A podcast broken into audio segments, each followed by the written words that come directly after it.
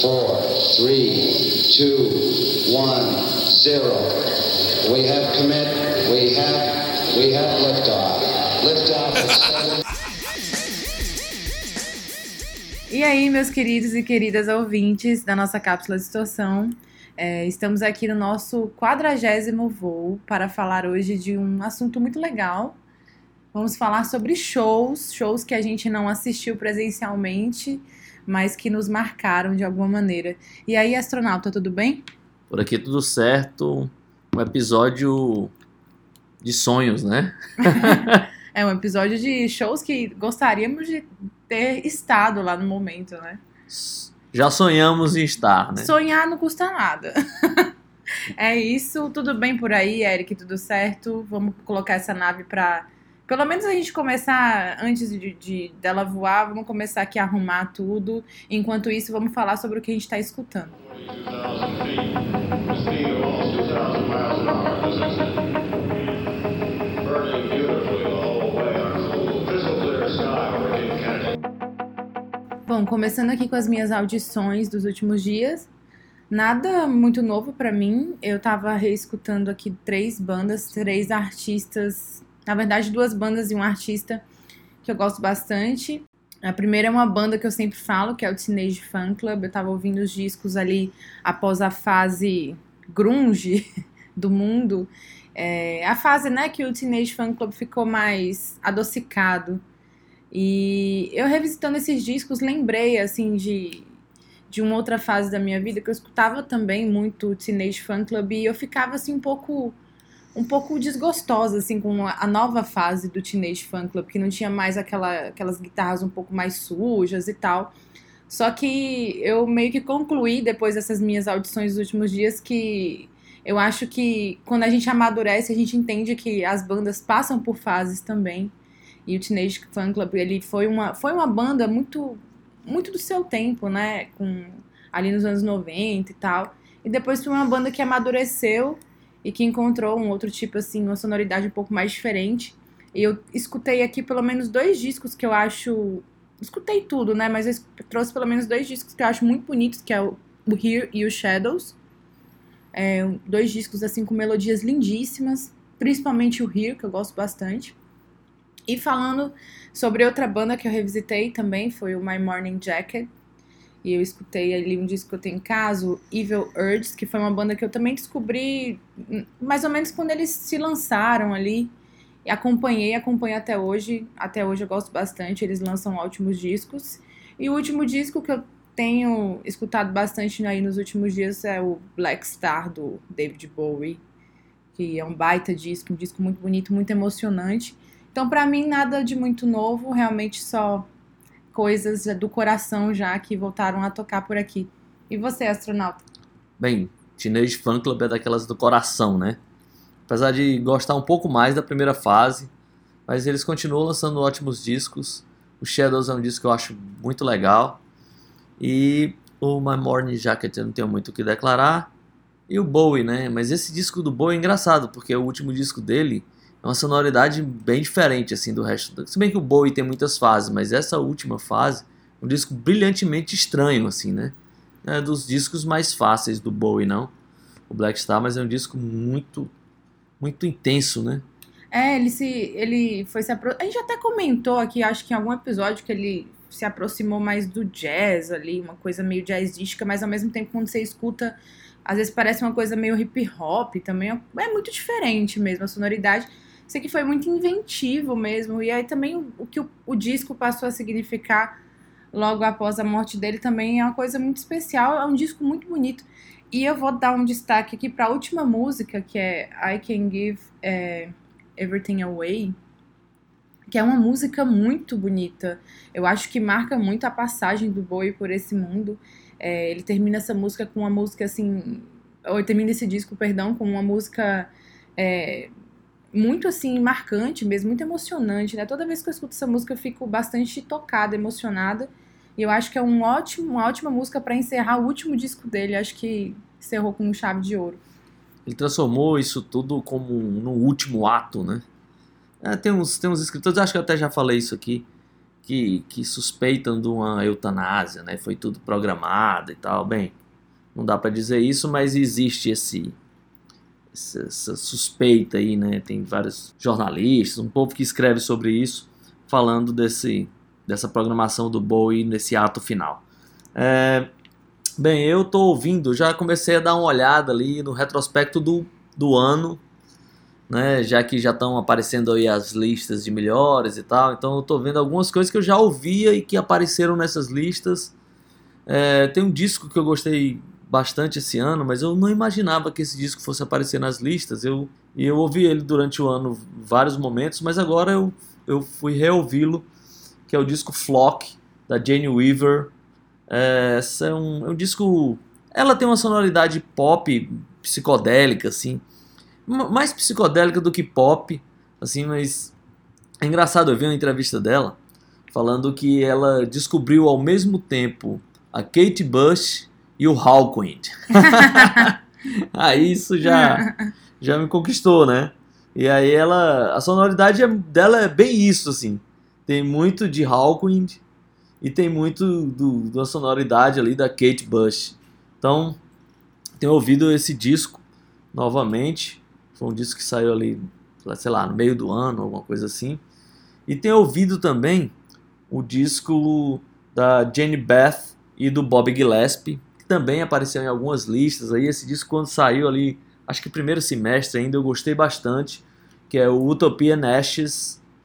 É o primeiro disco, sei lá, não é propriamente um disco solo do Bob Gillespie, mas é um disco dele fora do Prime Scream. Eu gosto muito dele, da figura e tal. E esse disco é um disco muito legal, um disco meio de paixões, né? Um disco meio de baladas sangrentas, assim, de fim de relacionamento e tal. É um disco muito bonito, eu gosto muito.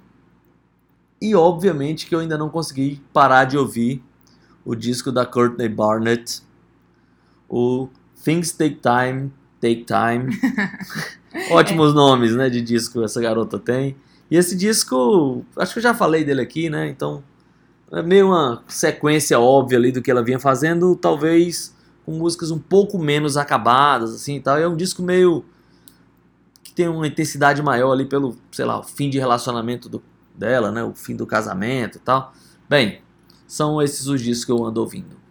Bom, o Bob Gillespie, no mínimo, um cara intenso, né? O cara começa a tocar no Jesus and Mary Chain. É, ele não brinca. É, intensidade aí eu acho que não falta. Lindíssimo esse disco dele com a Jenny Beth, né? A capa também é muito bonita, né? Tem o clipe também, que é bem legal. É, os clipes preto e branco, né, e tal. É isso. E queria falar desse disco aí, só fazendo comentários sobre esse novo disco da Courtney Barnett, que é bem legal mesmo.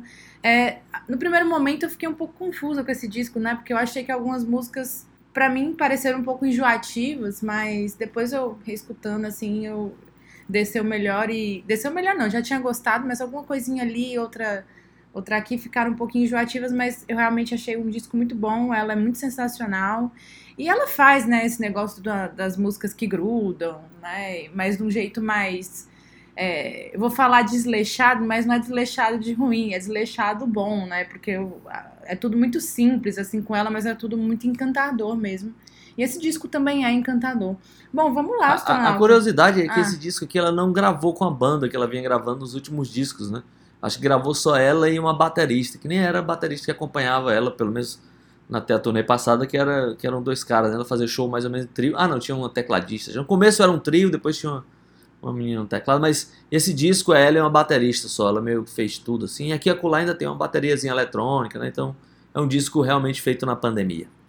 Pois é, então vamos lá, astronauta. Vamos falar sobre os shows Vamos É, os shows que decolar, não né? estivemos, mas é, marcaram bastante de alguma maneira. Vamos decolar. 42,000 feet. The speed of almost 2,000 miles an hour, as I said. Burning beautifully the whole way on a cool, crystal clear sky over Cape Kennedy. Agora estamos voando alto já, começando essa viagem onírica, digamos assim, sobre esses shows, né? O show, um momento, talvez um momento máximo, né? Quando você gosta, gosta de um artista, é ver o show, né? Ver a performance ali, ver a música se materializando na sua frente. É, aquela coisa, né? Se acostumado a vida toda a estar ali, vendo os discos e tal, acompanhando. e ali em dado momento você tá de frente ali com o cara que fez ou com o cara que executa, fazendo na sua frente. É a E muito- catarse, né? É, e tem um- o, o momento histórico, muitas vezes, ali da, da coisa acontecer, né? De, sei lá, se for na sua cidade, o show que marcou ali você e seus amigos e toda essa coisa. E aqui, esse tema aqui, a comandante que sugeriu que seriam de shows que a gente teria vontade de estar, né? Eu sonharia em ter estado. Então, são shows que eu, pelo, pelo menos na minha lista, são shows assim que eu considero históricos, pelo menos pra mim. Eu imaginar, putz, eu queria estar muito vivendo esse momento ali, né? Você vê nos vídeos e tal, pensa, putz, que, que coisa sensacional seria estar nesse show por, por vários motivos, talvez pela importância do show na época, ou só pelo clima do que você vê no público ali, ou pela própria performance da banda. Não sei o que, é que ela levou muito em consideração esses fatores, mas vamos começar com ela aí. Ela, comandante, vai falar sobre a relação dela também com esses shows e a vontade de estar lá, como é que é. É, pois é, né, astronauta? Quando a gente fala de shows que a gente gostaria de ter ido, é, a lista é infinita, né? Então, assim, a primeira coisa é que realmente a gente vai citar alguns aqui, mas tem outros, outras centenas, milhares. É, e na minha cabeça, na verdade, eu fui escolhendo alguns shows aqui pelo tanto que eles me marcaram. Então eu tive que fazer uma viagem ao passado. Teve um momento ali nostalgia e relembrei assim de shows que eu assisti ou numa fita VHS, ou até num DVD, ou até na internet. E foram shows assim que me marcaram bastante, que me deixaram muito tocada, emocionada. E que eu acho que também é aquela coisa, né? É, quando você encontra algo no- novo, às vezes a gente encontra um disco novo e aquilo abre um mundo pra gente. Então eu também levei isso em consideração, né? De shows que eu assisti é, e eles abriram um mundo novo pra mim e foi muito especial. Eu vou começar aqui com um show que eu assisti quando criança. É, eu era criança mesmo, assim, eu não era nem adolescente ainda. Gostava muito de música, porque todo mundo em casa escutava muita música sempre. Conhecia já essa banda, mas foi a primeira vez que eu vi essa banda numa tela é, de televisão e é, por motivos óbvios eu nunca nem consegui, conseguiria ter estado num show deles. Foi o Led Zeppelin. É, aquele show que inclusive virou, um, na verdade, um filme documentário, que é o Song Remains the Same. É, um show aí de. Um show de, de 73. 73, o Led Zeppelin já é das maiores bandas do mundo. E o diretor desse show, que virou um, um filme, esse show, na verdade, porque aparece os shows e ao mesmo tempo tem uns cortes e vai aparecendo as imagens do filme. Então, é, o diretor, que é o Joey Massot, não sei nem se fala exatamente é, assim a- o nome dele, a pronúncia, ele gravou esse show aí do Led Zeppelin mais ou menos ali no meio do ano 73, mais ou menos em julho, em três dias, no Madison Square Garden. E eu acho assim uma coisa maravilhosa esse show. Eu já tinha escutado Led Zeppelin em casa, mas eu nunca tinha visto é, aqu- aquela coisa, né? Nunca tinha passado assim pelos meus olhos como eram os caras tocando. E quando tocou essa música, Song Remains the Same, eu fiquei aficionado, era criança, assim, eu achei a música muito bonita. Um pouquinho ali mais pra frente da música tem um- uma virada de guitarra do, do Jimmy Page, que eu acho muito linda mesmo. E aí os cortes mostrando o filme, a performance ali do, de, de todo mundo, né? Do Jimmy Page, do Robert Plant, do John Paul Jones e do John Bonham. Aquilo ali me deixou muito emocionada e foi um momento assim que também um momento assim muito muito emocionante na minha vida. Eu lembro assim como se fosse ontem.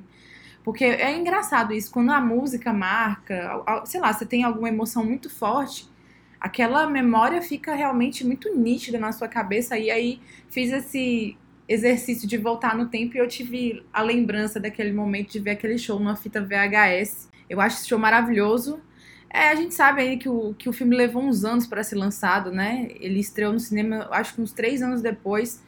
Aí a banda é, precisou parar também, dar uma, uma pausa, porque eles estavam fazendo muitos shows. E aí depois eles lançaram. Antes assim do show ser lançado, eles lançaram Physical Graffiti, também um disco muito legal. E aí foi com esse show aí que eu entrei, que eu talvez eu tenha entrado nesse negócio de gostar mais de música, de ficar realmente encantada.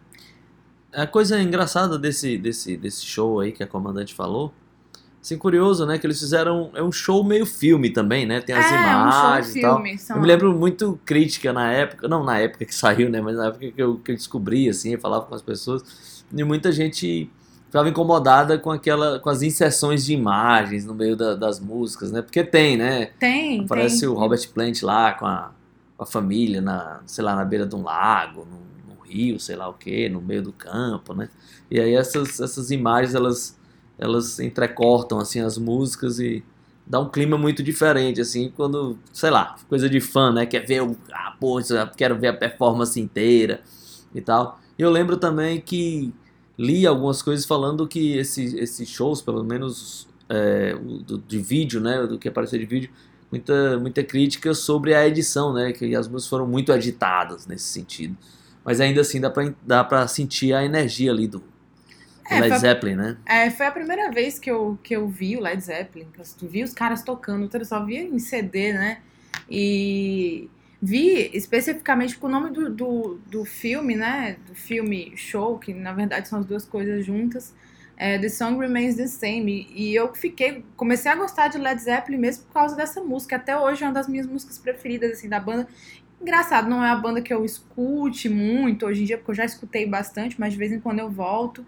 E teve um momento até desse ano que eu escutei essa música, eu fiquei muito emocionada porque eu lembrei desse momento.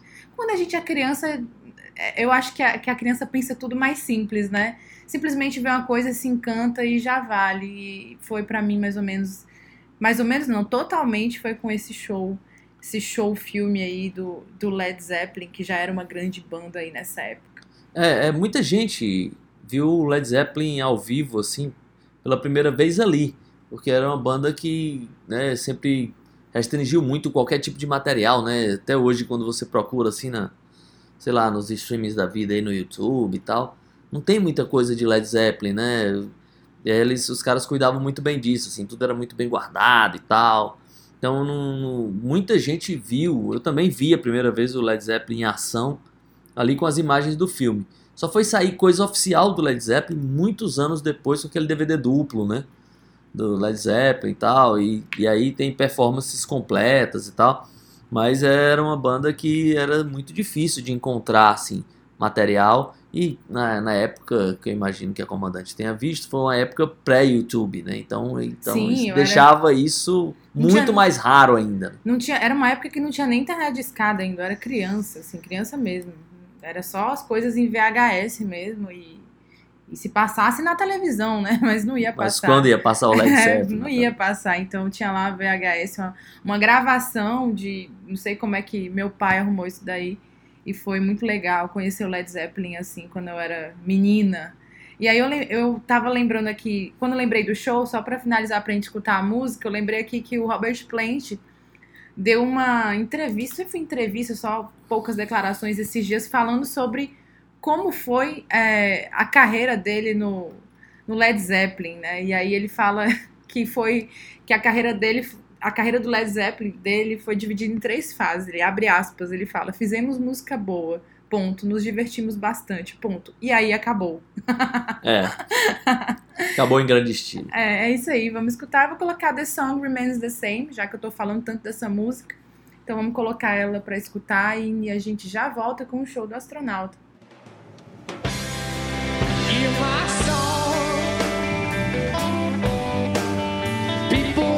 Listen now? Sing along,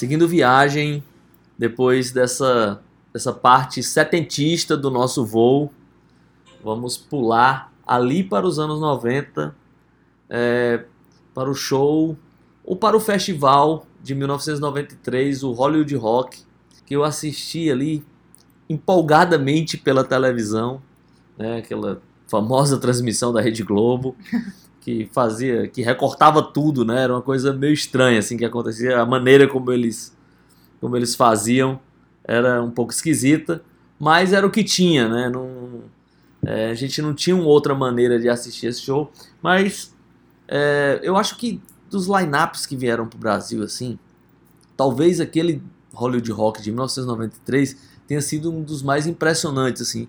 Primeiro por captar realmente o momento que as coisas estavam acontecendo, as grandes atrações que vieram. É, tem pelo menos três que estavam assim, quer dizer, desculpa, quatro que estavam assim, né, tipo, pegando fogo no melhor sentido da palavra, que eram o L7, o Red Hot Chili Peppers, o Red Hot Chili Peppers, o Alice in Chains e o Nirvana, né? Então aquele Hollywood Rock me marcou muito assim. E eu, putz, eu, eu juro que eu, todo, eu assisti aquilo, tudo que eu pensava como eu queria estar ali, né? Vendo aquelas bandas e descobrindo, né? O Nirvana eu descobri nesse momento, nesse Hollywood Rock.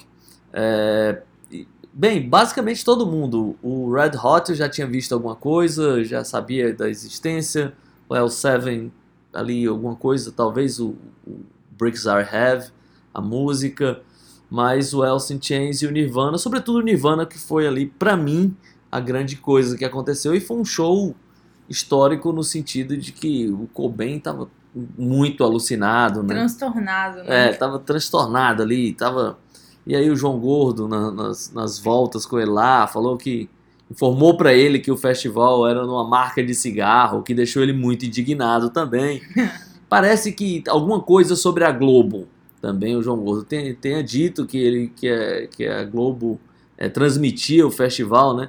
Por isso ele fez o que fez, né? Ele fez um show totalmente maluco, não tão maluco quanto o de São Paulo, né? Que a gente só ouve relatos que, que São Paulo realmente eles trocaram de instrumentos, os caras tocando cover, que lá foi uma bagaceira maior.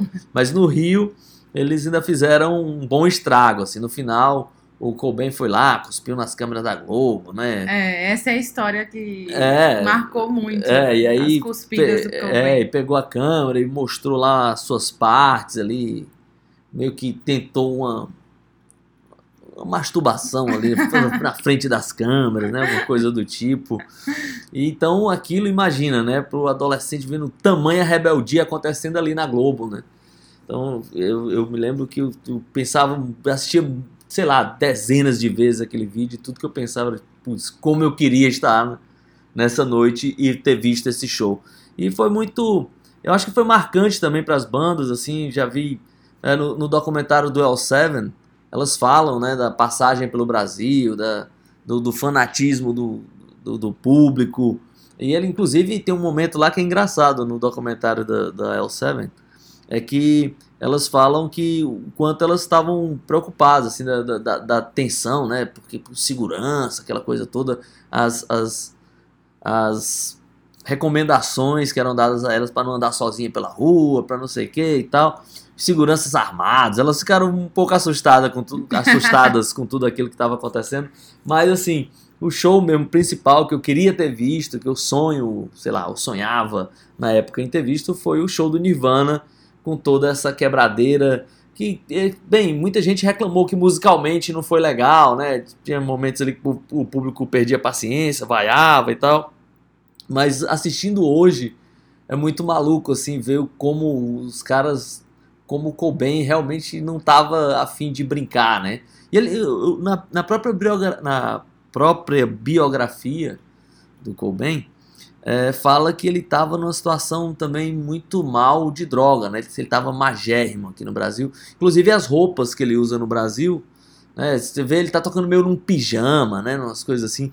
É, ele tinha comprado aquilo, acho que no Japão, porque ele teve que comprar roupas novas, porque as roupas dele estavam muito folgadas para ele, porque ele estava muito magro.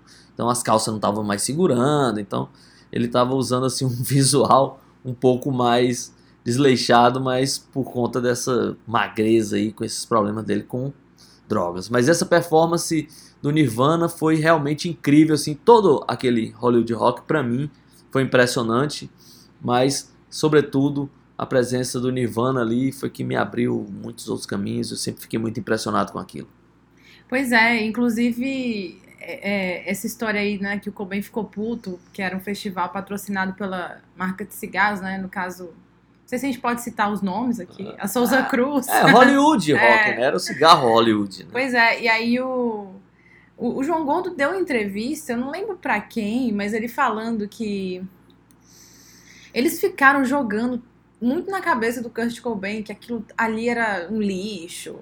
Era, assim, ficaram realmente colocando a bomba na sala e fechando a porta, né? E aí o Kurt Cobain ficou muito transtornado mesmo com É. tudo isso e resultou naquela apresentação caótica, é, bem nos moldes do caos do Kurt Cobain. E o Kurt Cobain tem, acho que nessa mesma entrevista o João Gordo falou sobre Kurt Cobain queria que, que eu não sei se eles arrumassem heroína, alguma coisa assim. É. Aí o João Gordo teve que explicar que, que no Brasil não era muito usado, mas que ele poderia arranjar uma cocaína pra ele e tudo É, mais. arrumar outras coisas, outras né? coisas. Mas tem, eu acho que no livro do Alice in Chains, eu vi isso em algum lugar, agora, é, como eu fui, assim, essa coisa de memória, né? Existe o boato que o Lane Staley mandou um avião pra fora pra trazer heroína pra eles, mas aí fica no campo da boataria, né? Mas que existe, essa história existe. O Lane Staley, que em, em um dos shows, ele passou boa parte do, do show cantando acocorado, né? Ele não ficava nem em pé pra cantar.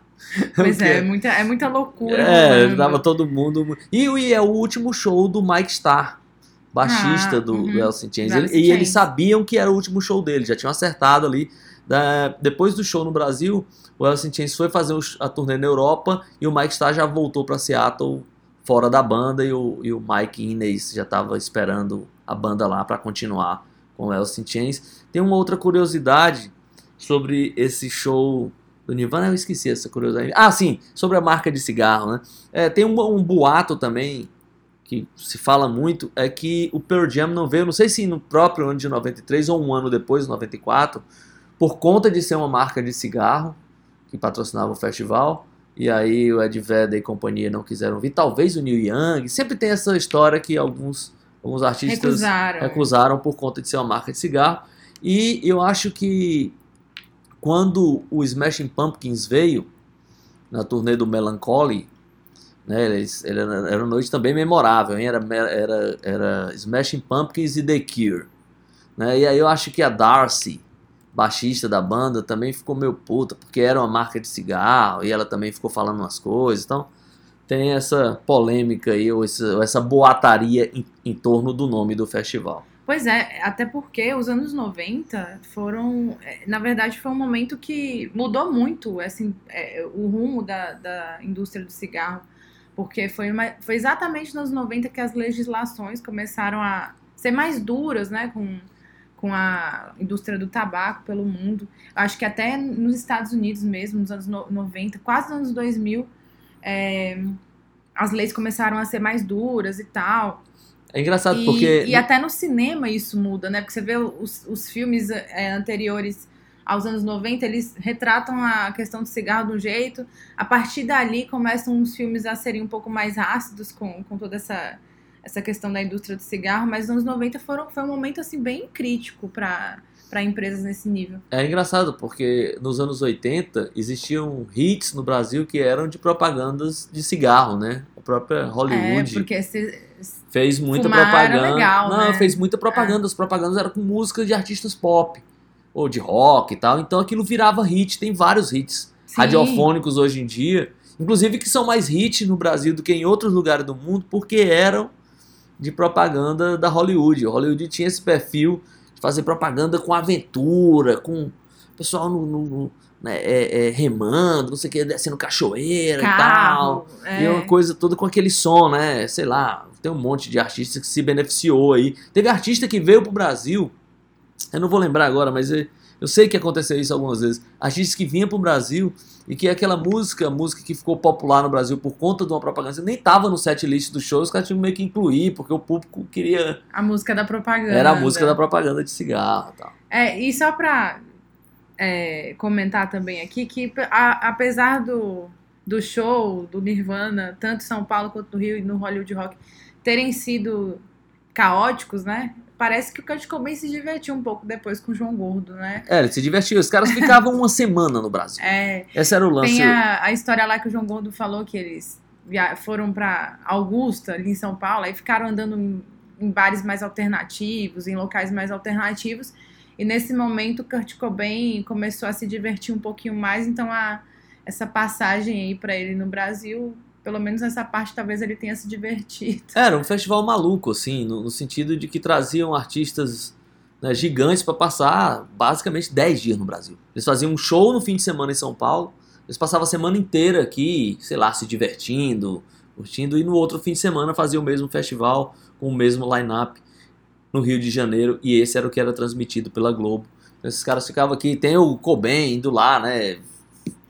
Pular de asa delta, dar um voo de asa delta e É, tal. tem as fotos e É, tal. o pessoal do Red Hot Chili Peppers é, andando de barco. Tem, um- é, tem um monte de, de cena dessa, da- da- das aventuras dessa rapaziada aqui no Brasil. Mas esse show do Nirvana. Tem um outro show do Nirvana também que eu, putz, eu também ainda hoje vejo muito e queria muito estar, aquele show do Paramount. Ah, sim. né, que é o show de 91, outubro de 91, que é quando é, é a turnê, quer dizer, é a- no final da turnê europeia, assim, quando eles saíram para a turnê na Europa, o, o, o Nevermind ainda não tinha saído, né? Quando eles voltaram para os Estados Unidos, eles já eram uma grande sensação. E ali era um show que o Cobain, eu acho, ele já falou assim, pô, em outras condições eles nem iam fazer aquele show, mas como era um show de Halloween, né, de, em casa, e também eles aproveitaram ali para gravar o clipe de Lithium. né, as imagens foram captadas ali, e muitos anos depois o show terminou saindo, sei lá, nesses formatos todos aí, DVD, Blu-ray e tal.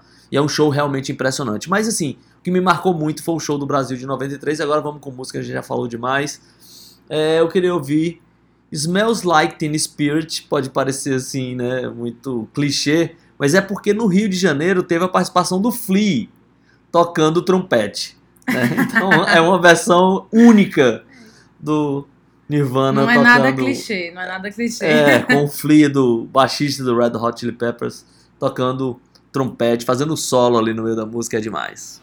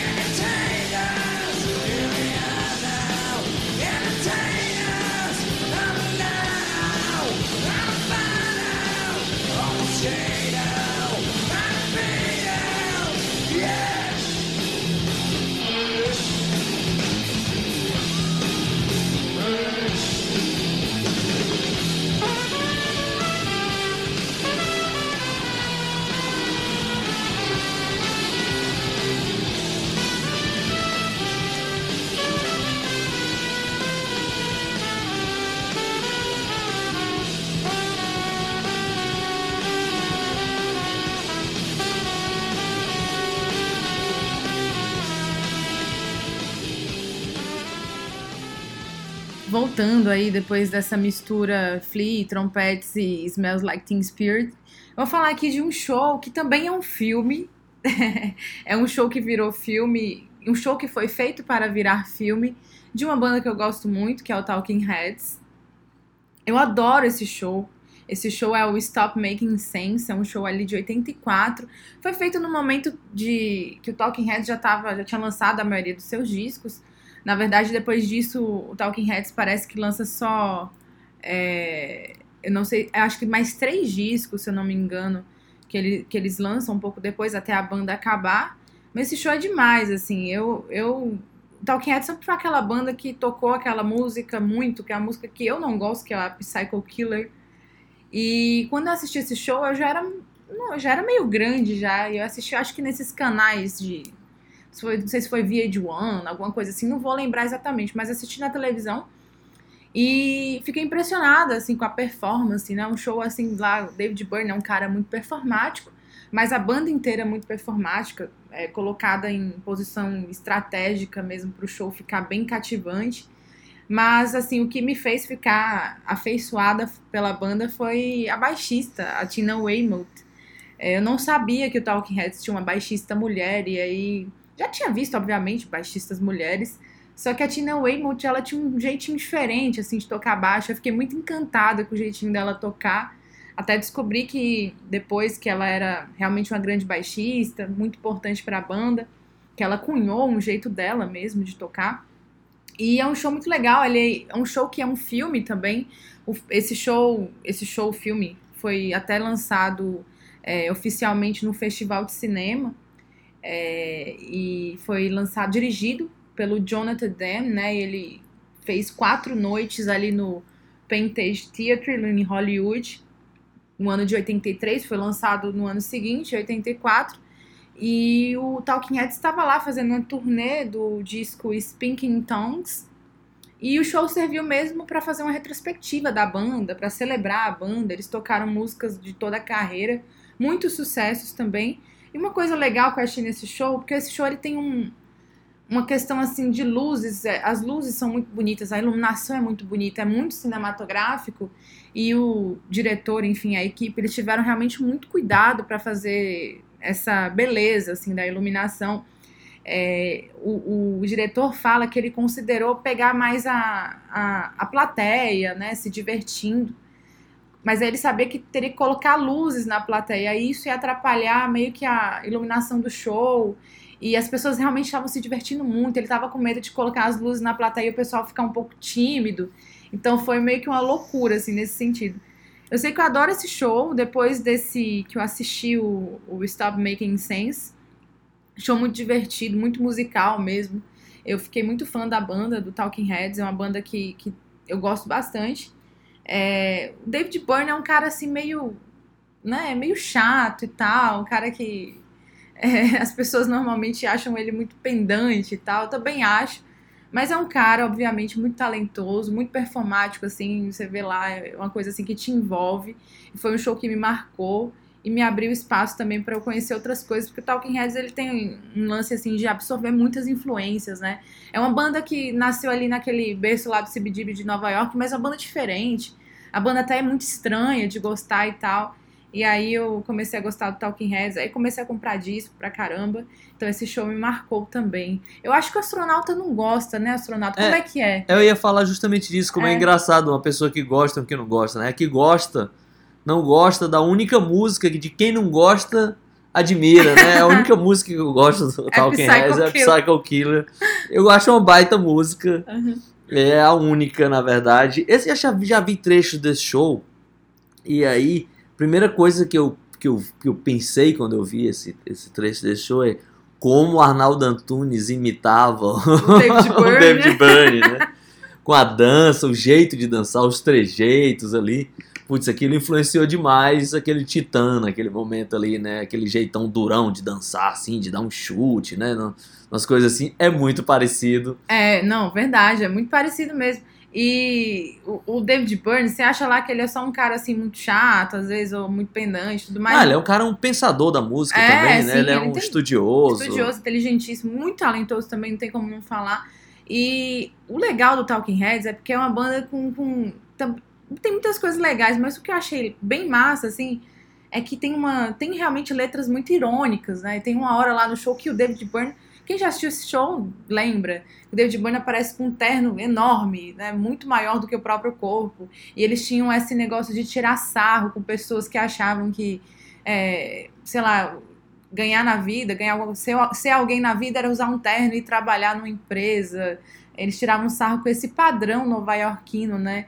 E eu acho muito legal essa parte que ele entra lá com esse terno enorme, brincando com essas pessoas que usam terno e se acham muito importantes. E ele entra lá é, fazendo essa, essa brincadeira e fica lá dançando que nem um bobo, né? Então o Talking Heads tinha um pouco disso, de criticar a própria geração. Eu acho bem legal.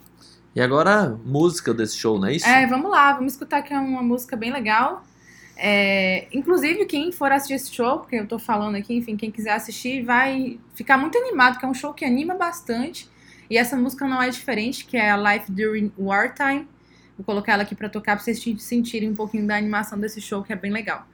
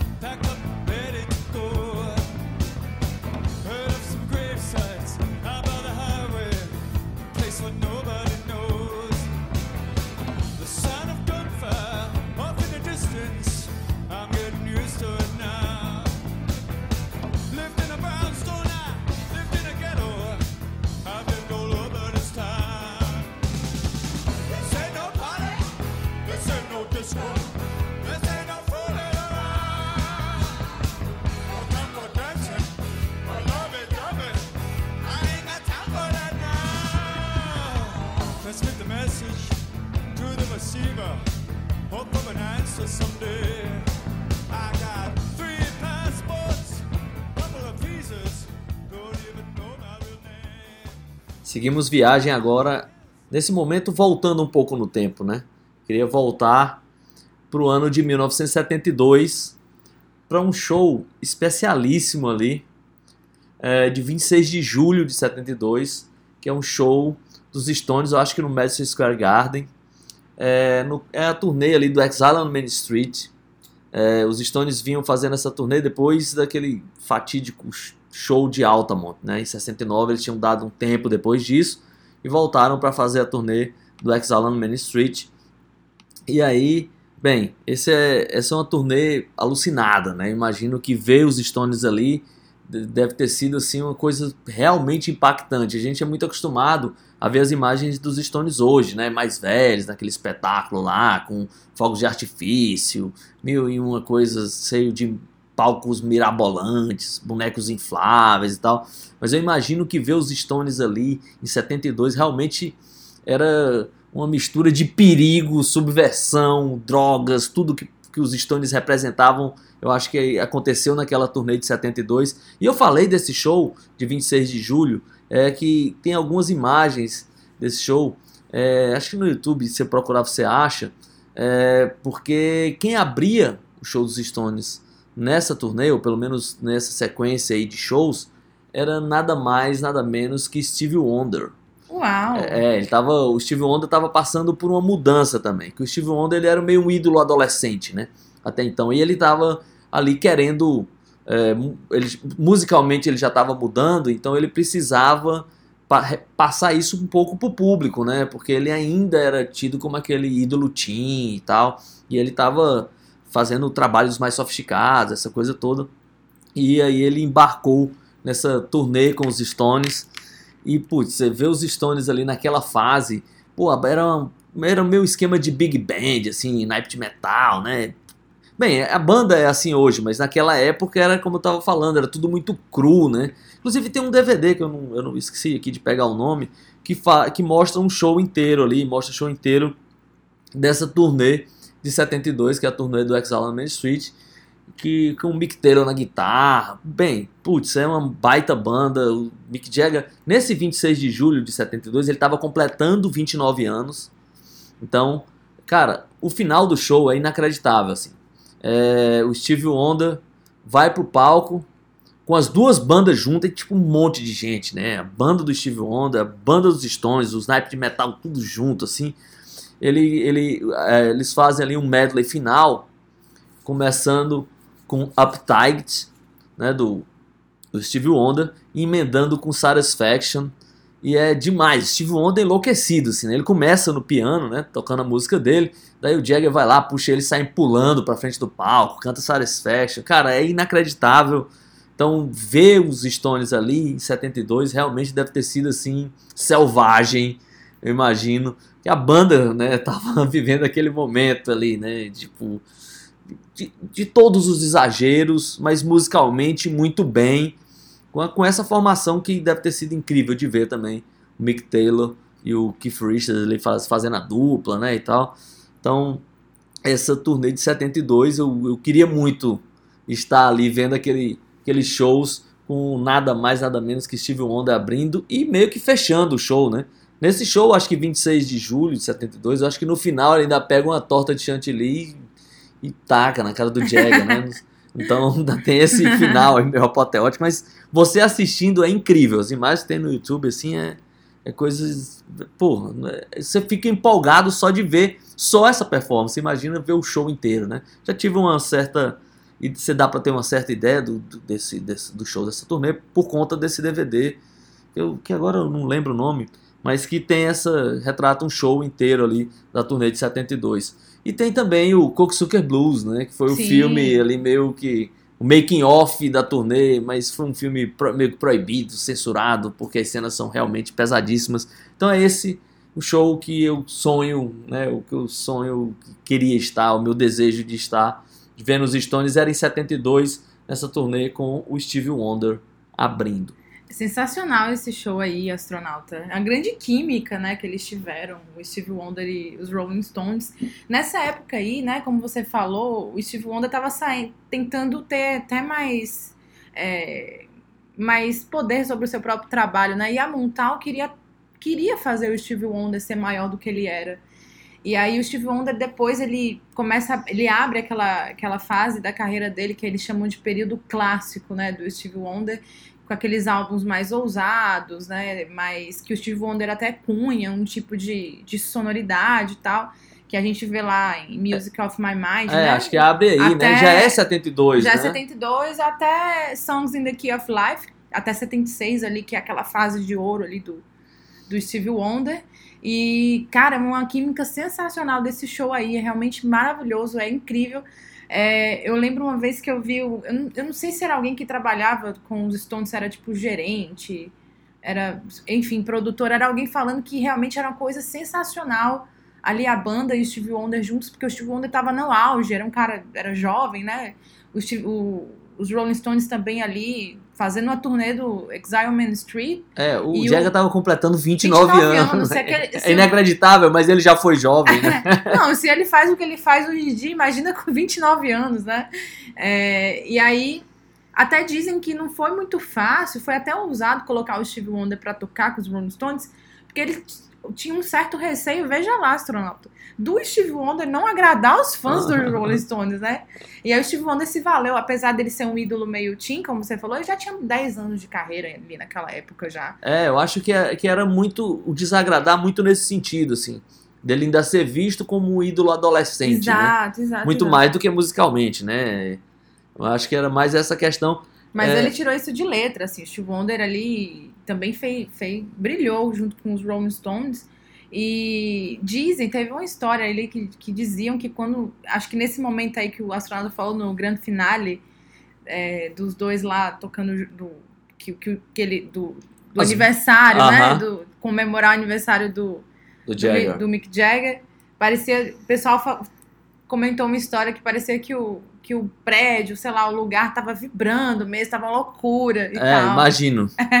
Tem, tem uma matéria muito legal sobre isso na Uncut, eu acho que sei, do mês passado, há dois meses atrás, falando do, do Steve Wonder, dessa mudança toda, e fala desse momento né, da turnê com os Stones. É isso aí, então vamos. Então, vamos lá, vamos música. com a própria música aqui, que é, que é Appetite, né?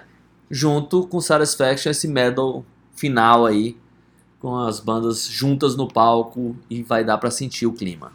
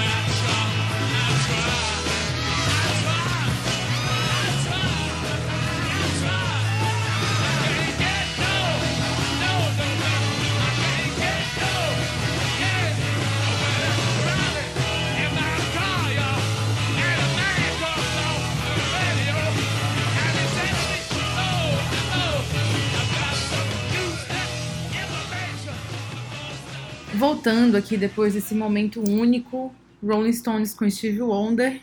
Vou falar aqui, de novo, astronauta, eu vou falar de um show que, que era filme também. Mas eu não posso deixar de falar desse show aqui, desse, desse momento, dessa banda, de um ex- de um ex-Beatle na época, né? O Paul McCartney, Paul McCartney com a sua banda Wings. Eles fizeram um- uma turnê na, no- nos Estados Unidos que ficou intitulada como Wings Over the America. Depois eles também usaram esse material para fazer o documentário para televisão, né, Wings Over the World. E aí eles lançaram só em, porque esses shows aí foram mais ou menos em 75, 76. Mas chegou lá em 1980, eles pegaram alguns materiais ali dos shows que eles tiveram que eles fizeram ali pelos Estados Unidos e fizeram o Rock Show, um, um lançamento ali de 1980, que foi filmado durante essa turnê norte-americana de 1976. E é simplesmente maravilhoso. Você vê lá o Paul McCartney, né, com, com a Linda McCartney, ali com, com Wings, numa sintonia assim muito grande. Eu acho que nesse momento os membros da banda, os outros membros da, da banda, tanto o Jimmy, o Jimmy McCullough e o Joe English, eles tinham deixado a banda. Não sei se foi nesse momento que eles estavam sendo substituídos, mas é um show maravilhoso. É uma época assim do Paul McCartney muito inventiva também. É muito bonito de ver. Esse rock show ele não tem, assim, é muito difícil de achar esse é, físico, né, para comprar e tal, mas tem na internet e tal. E quando eu assisti, era, o Wings nunca foi uma banda assim que eu gostei desde muito tempo, né? Eu fui descobrindo, até porque tem algumas coisas muito esquisitas mesmo ali do, no meio, não é tão não é tão fácil de gostar. E aí, quando eu vi esse show, eu realmente fiquei encantada pela banda. É, essa turnê que eles fizeram aí é, na América, no- nos Estados Unidos, realmente foi uma turnê assim muito aclamada. E aí tem umas filmagens muito especiais. E foi um momento que eu meio que. Meio não, com certeza eu, depois disso, comecei a descobrir a genialidade do Paul McCartney desde os Beatles até hoje em dia. E é um filme, esse filme foi lançado pela Miramax também, né? Depois disso, o, o filme do o Wings Over the World, porque toda essa turnê aí na, nos Estados Unidos acabou rendendo muito material, né? Porque eles fizeram Wings Over the America, que tem um CD também, ao vivo. Aí depois fizeram o documentário Wings Over the World, e lá em 1980 fizeram o Rock Show, que eles pegaram músicas de vários shows que eles fizeram, mas principalmente o show de Seattle, é, e colocaram aí nesse, nesse DVD, nesse, enfim, DVD, depois virou DVD, mas colocaram no Rock Show lá em 1980 e lançaram uma grande apresentação do Wings, uma grande banda, eu gosto muito do Wings. Você gosta, astronauta? Gosto sim, é, esse, o disco Wings of America, é, eu vi muito, assim, eu comprei, era um vinil triplo, né, mas em CD ele é duplo, é muito legal esse show, realmente, acho que ali, acho que é o grande momento da banda, foi, foi essa turnê, assim, acho que ao vivo foi o grande momento, e o, o Rock Show depois saiu há, pouco tempo, né, com um Blu-ray aí, com, sei É. lá, mil extras aí, aquela coisa toda, Diz que é, eu nunca vi esse show todo, assim, Blu-ray. Tem uma, uma parte dessa turnê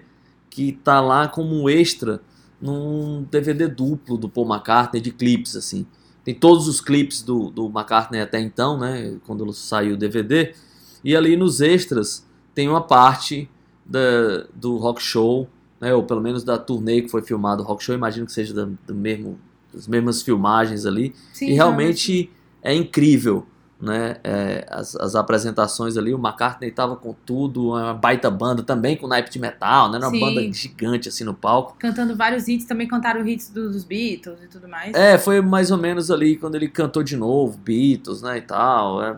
Bem, é sensacional realmente esse show, é, esse, esse show da- dos anos 70, né? Que a gente chama de rock show, mas rock show é o filme. É. Acho que a turnê, é, não sei se era o Wings Over America. É, não, é exatamente isso. É porque, assim, eles tinham esse material do Wings Over America, eles passaram por muitas cidades, e aí eles fizeram um documentário primeiro, Wings Over the World, em 79, e aí depois eles lançaram um rock show, que eles pegaram principalmente os trechos do show de Seattle, que foi, foi na verdade, antes de eu me deparar com o disco Wings Over the America e também o, o, o documentário Wings Over the World, eu tinha primeiro visto alguns trechos do rock show. É, tinha visto num. gravaram pra mim, uma amiga minha gravou pra mim no CD, né? Pra colocar no DVD. E aí assisti, ela tinha o, DV o DVDzinho lá, rock show e tal, ela comprou lá fora. E aí eu fiquei encantada pelo Wings, e aí comecei a realmente gostar muito. E hoje é uma banda que eu gosto bastante. Inclusive, estava escutando hoje, pra, porque eu lembrei do, de- do, do rock show e achei muito legal. Mas o rock show nada mais é do que algum material aí que eles pegaram dessa turnê imensa pela América, pela, pelos Estados Unidos. É, não, é, é realmente impressionante. É engraçado que a primeira vez que eu vi, assim, alguma coisa do Paul McCartney e gostei de verdade, assim, putz, o que é isso, né? Isso me chamou a atenção. Foi o clipe de Silly Love Songs, que aparece uns trechos desse show, né? Aparece. Que é- é o- o, clipe é demais, né? Todo o clima da turnê, eles no, no avião, né? Os bastidores ali, eles se preparando, o público chegando, né? E eu, eu vi aquilo e pensei, putz, isso aí é interessante, mas aí fui atrás, né? Descobri o disco, que é Wings, of, é, Wings at the Speed of Sound, que é legal, mas não é nada sensacional, mas aí eu fui atrás da carreira do Paul McCartney e realmente fiquei impressionado. É isso aí, então nada mais justo que a gente escutar agora City Love Songs. Era a música que eu tinha es- escolhido do rock show pra gente escutar. A não combinação deu certo. Não deu certo. Então vamos escutar aí City Love Songs e a gente volta com o show do astronauta Eric.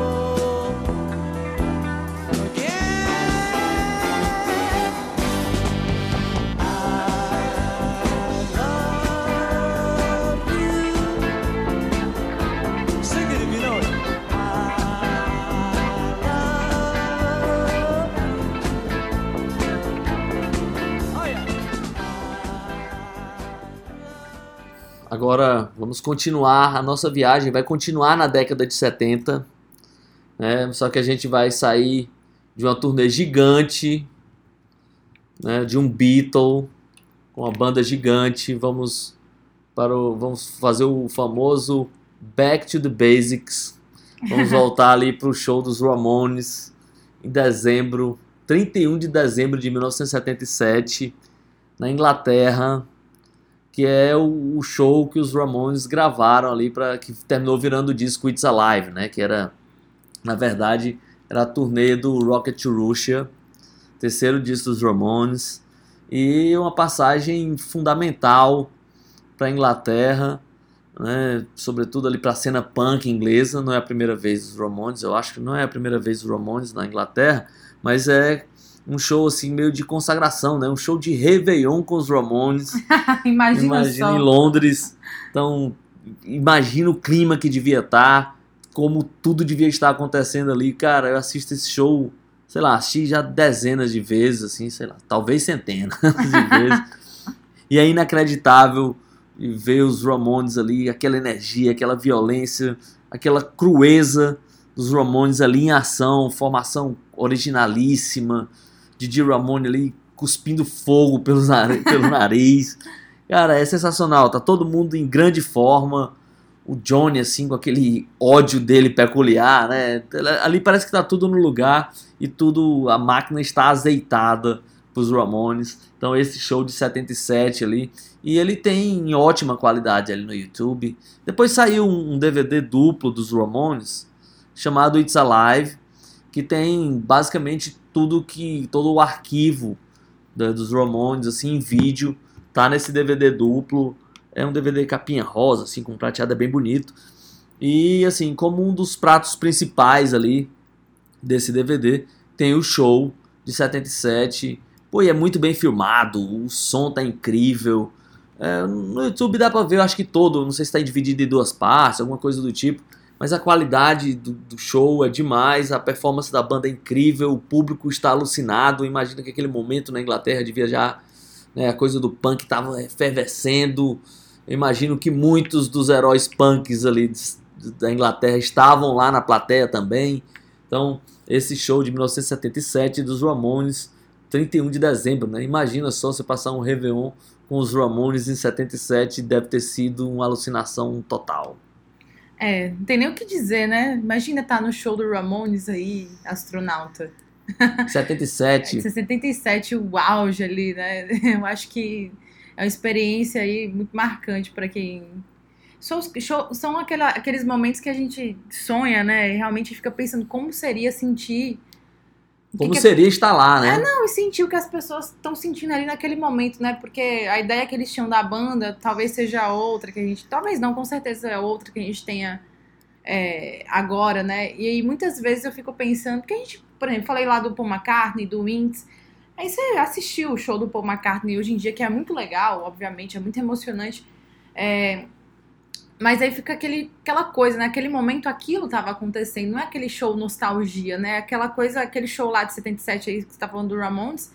Naquele momento, aquilo ali era novo, né? De alguma maneira. Era uma coisa assim, nova em folha pra pessoa é, aproveitar. Então ela meio que. Acho que deveria ser muito surpreendida ali. É, não, e, e às vezes entender o- o- a importância histórica daquilo, né? Às É. vezes você não entende. No Muitas vezes momento, na, é. na vida você passa assim, aí pô, passa uns anos, pô, eu tava lá, né? Pois é, Mas às vezes você entende, putz, isso aqui é muito louco o que tá acontecendo. Eu fico né? imaginando também que muita gente, né, não imagina que aquilo poderia ter se tornado o que é hoje, né? Uma coisa.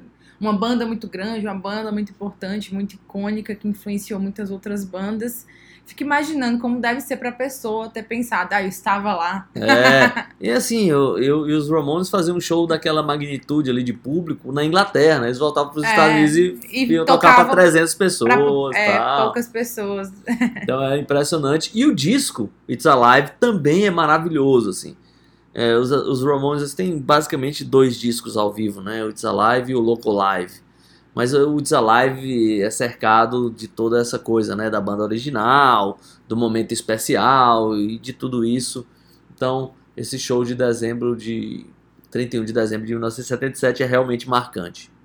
Pois é, então vamos aí escutar Ramones. Vamos, vamos Cutting Alive. Hop. Vamos lá, então a gente já volta.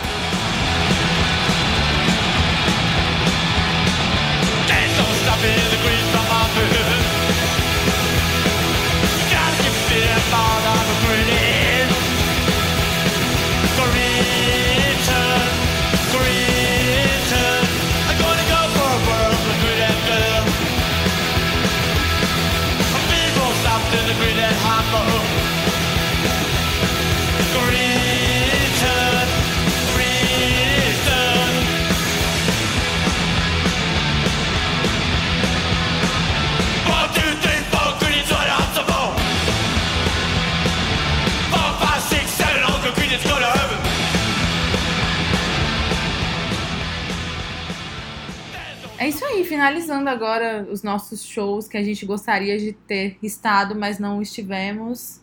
É, até porque é é um lapso temporal grande, né? A gente É. Se a gente, se a gente tivesse lá, a gente não estaria aqui agora. Então, esse é um É. problema.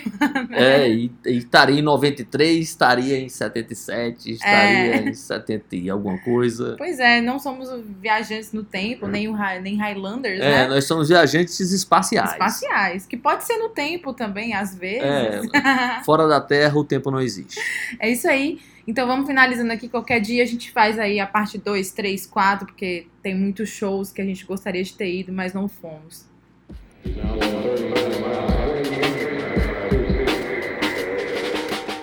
Bom, como vocês sabem, esse momento aqui é o momento da gente pousar a nossa nave com segurança. Enquanto isso, vocês não vão ficar aí sem o entretenimento. É nesse momento de preparação para o pouso. Pois é, então a gente tem aqui esse momento histórico arqueológico das nossas efemérides. Dia 25 de novembro, né, que esse nosso episódio vai, ao ar. Eu tenho duas coisas aqui pra falar que tem a ver com o episódio de hoje, inclusive. Dia 25 de novembro de 1969, o Jimi Hendrix Experience tá- fez a sua estreia ao vivo lá no Reino Unido, né, no Bag on Nails Club, em Londres. E aí eles tocaram lá tocaram, aí foi impressionante, né? Dizem que realmente foi um momento muito histórico. Aí, atenção para a plateia também. Na plateia estava ninguém menos que Eric Clapton, o Pete Townsend, os Beatles, o Mick Jagger, né? Brian Jones, o Jeff Beck, o Jimmy Page, os Hollies, os Small Faces, todos foram lá para assistir este momento. E esses dias eu estava tava assistindo ao documentário do Paul McCartney com Rick Rubin. Tem um momento lá que Rick Rubin pergunta, spoiler, né, Pra quem não assistiu, quem não se importar, mas tem um momento lá que o Rick Rubin pergunta pro Paul McCartney se momentos assim da vida dele que ele viu algo muito impressionante que ele nunca tinha visto antes, algo que realmente tenha marcado a vida dele. E ele fala sobre é, esse show aí do Jimi Hendrix Experience, que foi uma coisa impressionante, que ele viu lá é, o Jimi Hendrix e a vida dele depois nunca mais foi a mesma. Ele fala lá de outras coisas, mas vou deixar aí pra vocês ficarem curiosos e assistirem o documentário, que é muito bom. A, tam- a- a curiosidade desse, desse show é porque às vezes a gente pensa assim, né, o Jimi Hendrix americano, ele tava estreando na Inglaterra. ele não tava.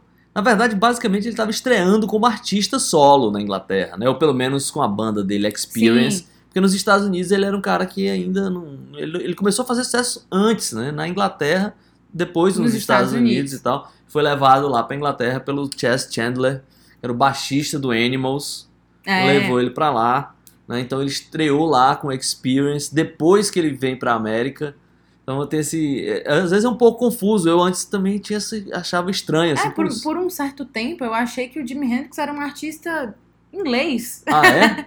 É, assim, é muito tempo, É, é- muito tempo, porque a gente sempre, eu sempre via ele ligado mais com umas coisas de Londres E e, é, tal. curiosamente ele é de Seattle também. E ele é de Seattle, Ah, é, exatamente. Uma curiosidade também, assim, né? Tem uma brincadeira que eles falam assim: o, o Experience é uma, é uma banda americana ou uma banda inglesa?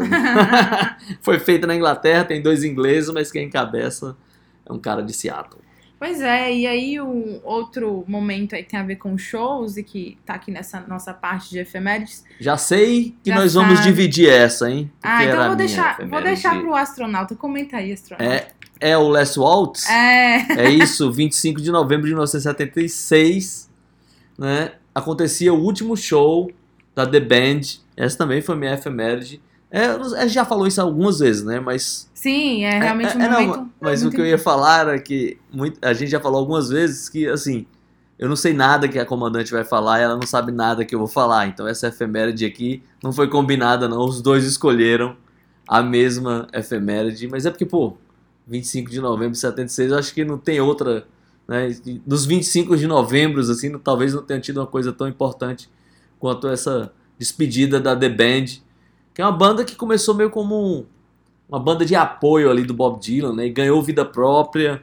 Em 76 eles fizeram esse show final lá em São Francisco, no, Inter, no Interland Ballroom. É, cara, com um monte de convidados especiais. Isso tem vídeo. É inacreditável, assim. Tem um box também com quatro CDs. Acho que, acho que até saiu em vinil agora. Um, acho que uma edição dessas super especiais aí. E aí, né, Johnny Mitchell, Dr. John, Neil Young, Neil Diamond, Eric Clapton, um monte de gente participando desse. Outro dia desse é efeméride que a gente que a gente falou foi, Foi, o da lançamento, foi o do, lançamento do filme, né? E Foi agora- dirigido pelo Scorsese. Isso, agora estamos falando Da apresentação Da- final, da que também tem a apresentação ver final. com, com, É. enfim, com isso daí. É, é, se você quiser ter uma, uma ideia maior do que foi esse do que foi esse, esse show, no livro do Bill Graham, ele descreve, né, todo o planejamento, tudo foi feito bem, foi feito, era, era um negócio maluco, assim, era um, um super jantar, assim, tinha um monte de mesa, tal, e tinha uma valsa, tinha uns dançarinos, depois tirava-se aquilo tudo, depois do jantar, tirava-se todas as mesas, tirou tudo, a banda entrava no palco, fazia um show, cara, é inacreditável, é incrível. É, e o, a The Band, né, é, ela é muito interessante musicalmente mesmo, né, porque eles começam... Ali no começo, como o astronauta falou, eles eram a banda de apoio ali do Bob Dylan, e você vê assim que eles têm uma, uma raiz muito forte com o blues, né, o doo-wop também. E aí depois eles começam a incorporar aos poucos outros elementos musicais, aí depois fica um negócio, começa a ter muita coisa de country, né, É, mais folk, melódico, na verdade. é, né? muito rock and roll também, mas também, a pa- principalmente a parte de sessão rítmica, umas coisas meio é, Motown, Stax, assim, umas coisas meio mais pro funk. É muito interessante, assim. Banda, assim, incrível, uma banda aí dinossáurica, mas é uma banda, assim, muito, muito especial. É, eu lembro lá do, do, do disco Music from a Big Pink, É, isso é demais, né? É, o que- disco de estreia, né? Pois é, e tem uma capa maravilhosa, né? Esse disco aí também, que é um disco é, clássico da, do The Band. É, E é é, isso, e é uma né? banda que o baterista, que era um dos principais vocalistas, né? Era o cara, o Levon Helm, era o cara que tocava bateria e cantava excepcionalmente, assim. Pô, se essa banda é demais, a gente pode fazer, pode passar aqui uma hora. Tem uma história que eu não vou contar agora para não alongar muito, que é da primeira apresentação ao vivo do The Band como banda, assim, sem estar acompanhando ninguém. Mas eu vou deixar para um outro momento, porque essa história é sensacional. Daria, tipo, 20 minutos né, só para contar essa história. Pois então a gente vai arrumar um tema pra falar dessa, dessa história aí, tá anotado, astronauta. É isso, a gente vai encerrando nosso episódio número 40 por aqui. Esperamos vocês nos próximos, no próximo principalmente. No próximo voo, no né? próximo voo, número de 41. Vamos ver o que, que vai rolar até lá. E é isso aí, valeu, astronauta. Obrigado aí pra todo mundo que tá escutando a gente. E até a próxima. Obrigado, comandante. Próxima semana a gente vai aprontar uma nova viagem. Vamos, vamos traçar o plano de voo agora. Então é isso. Próxima semana tem mais peixe vendido, câmbio desligo.